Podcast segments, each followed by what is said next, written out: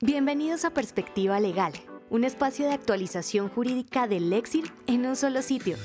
Escucha el análisis jurídico y los puntos de vista de abogados expertos en las diferentes ramas del derecho. Latinoamérica, Colombia, Argentina, Chile, Perú y México. Bienvenidos a un nuevo podcast del Lexir, en Perspectiva Legal.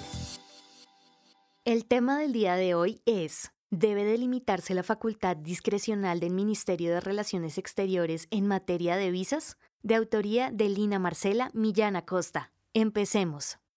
Situaciones de este tipo pueden llevar a reflexionar hasta qué punto este tipo de decisiones se enmarcan dentro de la esfera de la discrecionalidad o si por el contrario interfieren en el mundo de los derechos fundamentales contenidos en la Constitución Política de Colombia.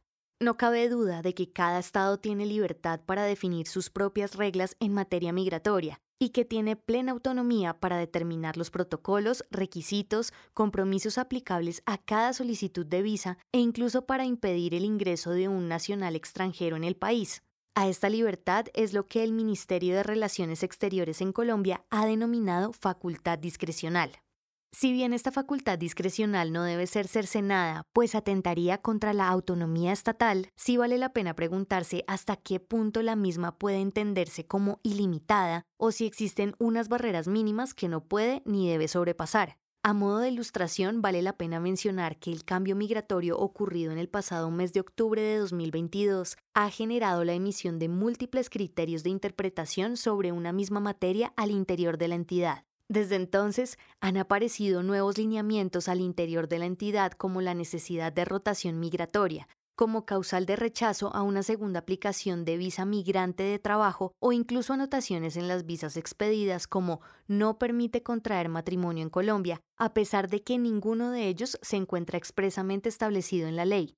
Situaciones de este tipo pueden llevar a reflexionar hasta qué punto este tipo de decisiones se enmarcan dentro de la esfera de la discrecionalidad o si por el contrario interfieren en el mundo de los derechos fundamentales contenidos en la Constitución Política de Colombia. Ante este tipo de situaciones, surge la duda de si un juez constitucional vía tutela podría revocar este tipo de decisiones emitidas por el máximo órgano migratorio a nivel interno y hasta qué punto esto podría considerarse como intromisión en la autonomía estatal. Valdría entonces la pena revisar si hay una necesidad de una redefinición de lo que debe entenderse por facultad discrecional o al menos una delimitación para evitar incurrir en una vulneración de derechos mínimos. Esta opinión se manifiesta a título personal y no relaciona ni involucra a PwC.